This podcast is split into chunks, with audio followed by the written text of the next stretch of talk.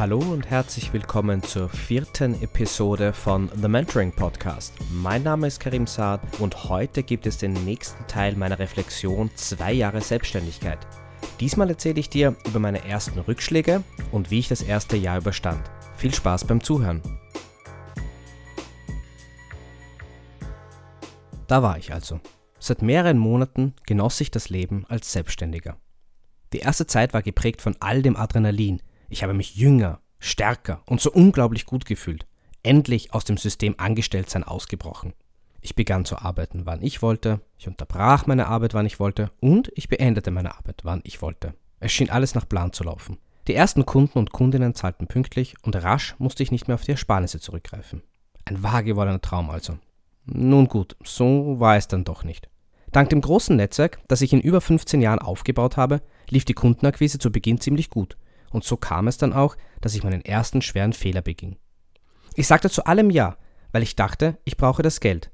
Es schien mir völlig sinnlos, die Kundin oder den Kunden groß zu hinterfragen. Ich hatte jetzt meine eigene Unternehmung und musste schließlich wachsen. Oder skalieren, wie es in der Ökonomie so schön heißt. Und dann war da diese eine Kundin. Ein spannender Betrieb mit viel Geschichte, großartigem Renommee und einer tollen Perspektive in Sachen Digitales. Das Projekt war sehr umfangreich und ich investierte sehr viel Zeit. Da ich zu Beginn eher günstigere Angebote schrieb, sah ich nicht wirklich auf die Uhr. Das Produkt war dann schließlich fertig und ging live. Es funktionierte wirklich gut, die Resonanz war großartig. Es kam aber kein Geld. Ich fragte freundlich nach und wartete. Und ich fragte wieder nach, mal freundlicher, mal bestimmter, aber es kam kein Geld. Am Ende hat es mehrere Monate gedauert, bis all die Rechnungen bezahlt wurden. In dieser Zeit schrieb ich rote Zahlen, Monat für Monat. Nervös wurde ich eigentlich nicht, aber es war ein herber Rückschlag. Mein Ziel des schnellen Wachsens war vorerst ein Riegel vorgeschoben. Da ich so viel Zeit in das Produkt investierte, kümmerte ich mich nicht wirklich um neue Aufträge. Und da beging ich auch schon den zweiten großen Fehler. Ich trackte nicht wirklich meine Zeit und verkaufte mich letztlich massiv unter Wert. Etwas, das ich bis heute nicht ganz in den Griff bekomme.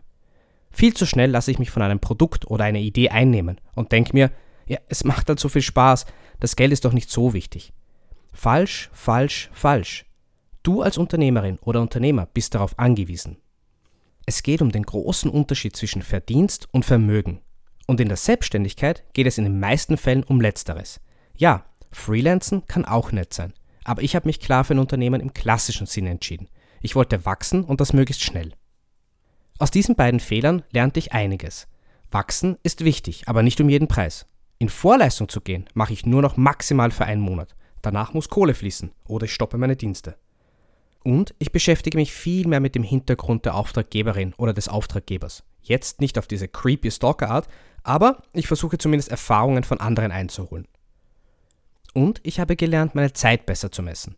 Ja, ich arbeite für all meine Kundschaft noch immer deutlich mehr, als ich am Ende verrechne. Aber ich werde besser. Ich versuche mich weniger in der Arbeit zu verlieren und überprüfe täglich meinen Input. Zudem setze ich Mindestvertragslaufzeiten ein. Drei Monate oder besser sechs Monate. Der wirtschaftliche Wachstum ist seitdem deutlich besser planbar. Was mich in diesem Prozess selbst überraschte, war, dass ich nie zu zweifeln begann. Ich hinterfragte weder meine Entscheidung, mich selbstständig zu machen, noch fürchtete ich um meine finanzielle Existenz. Und das ist ein wichtiges Learning. Hast du dich mental auf deinen neuen Weg eingestellt und hast begonnen, diesen zu gehen, werden Ängste und Befürchtungen deutlich weniger.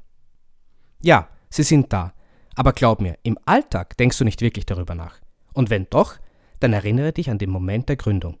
Denn genau da war es, wo du, und wenn auch nur für ein paar Minuten, völlig angstfrei aus dem Schatten gestiegen bist. Wie es weitergeht, erfährst du in der nächsten Episode. Dann erzähle ich dir, wie ich meinen Firmenumsatz innerhalb eines Jahres verdoppelte und zugleich einen Haufen Geld liegen ließ. Bis dahin, habe eine tolle Woche und vergiss nicht das zu tun, das dich glücklich macht. Wir hören uns.